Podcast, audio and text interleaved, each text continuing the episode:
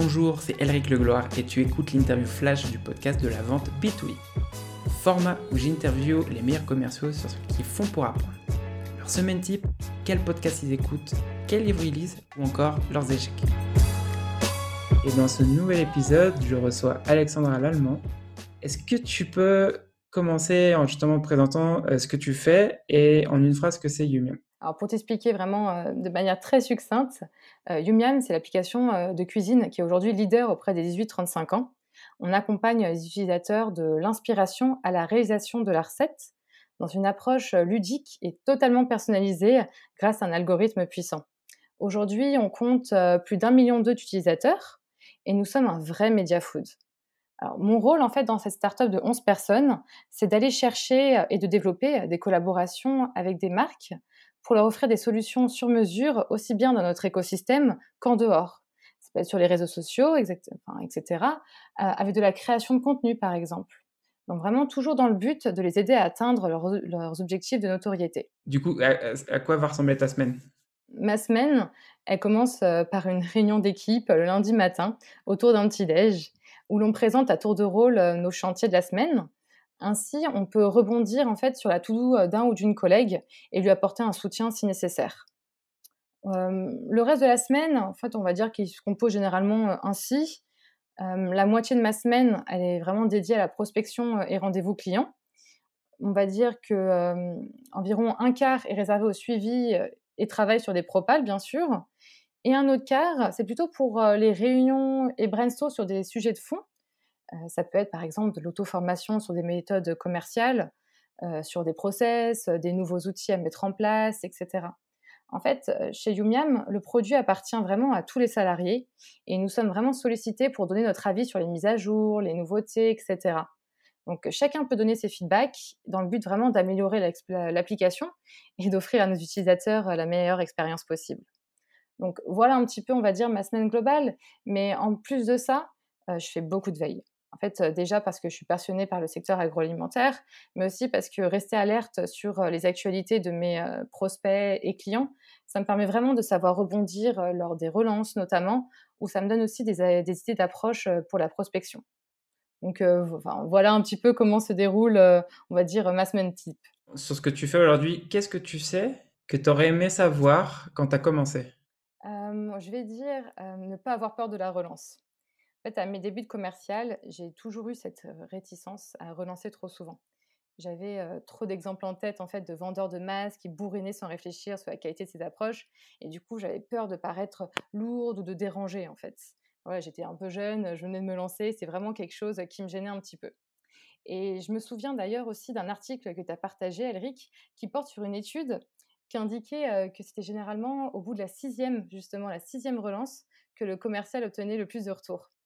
Et j'ai trouvé ça en fait super motivant à savoir. Notamment aussi, j'insiste vraiment aussi sur la qualité des relances.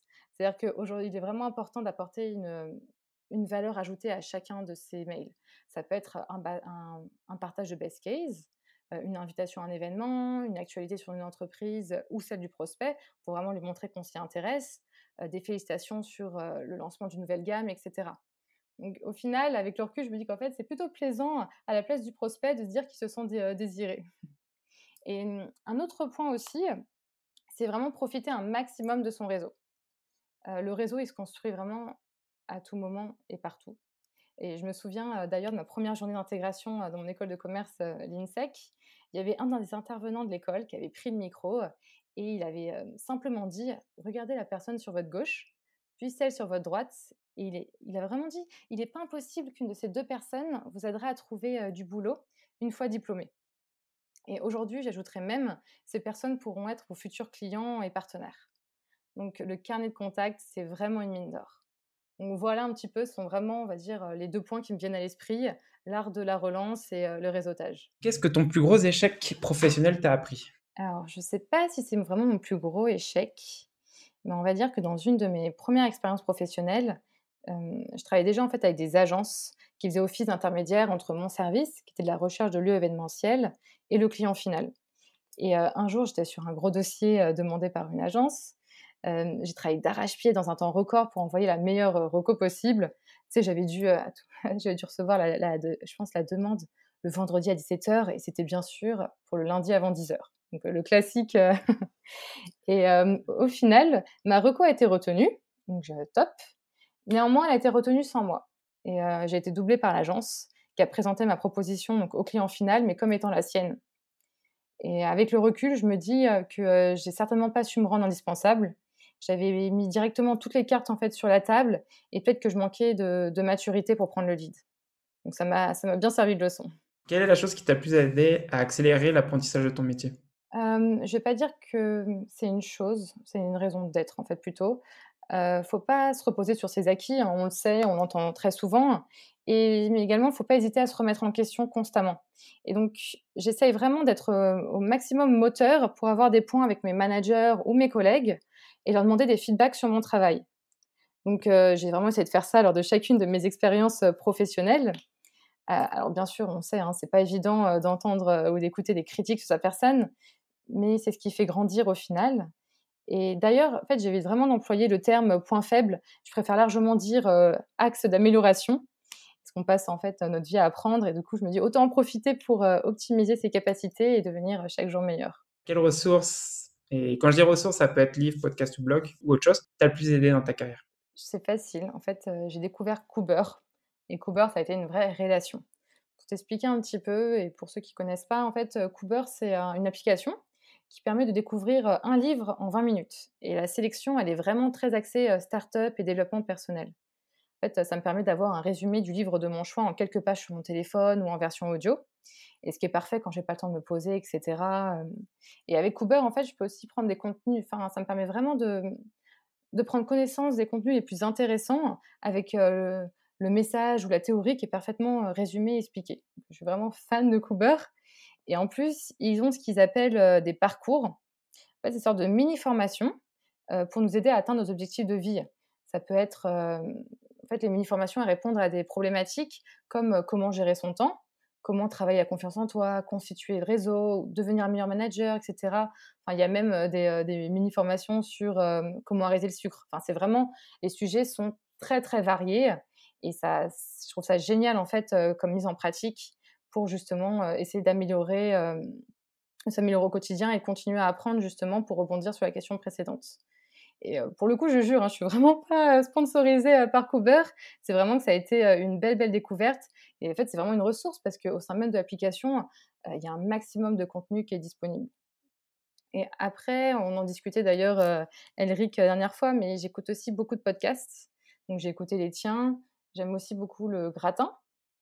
Après, il y en a d'autres aussi, comme Make the World Funky, créé par la fondatrice de Funky Veggie mais je suis plus orientée aussi podcast lié à la gastronomie.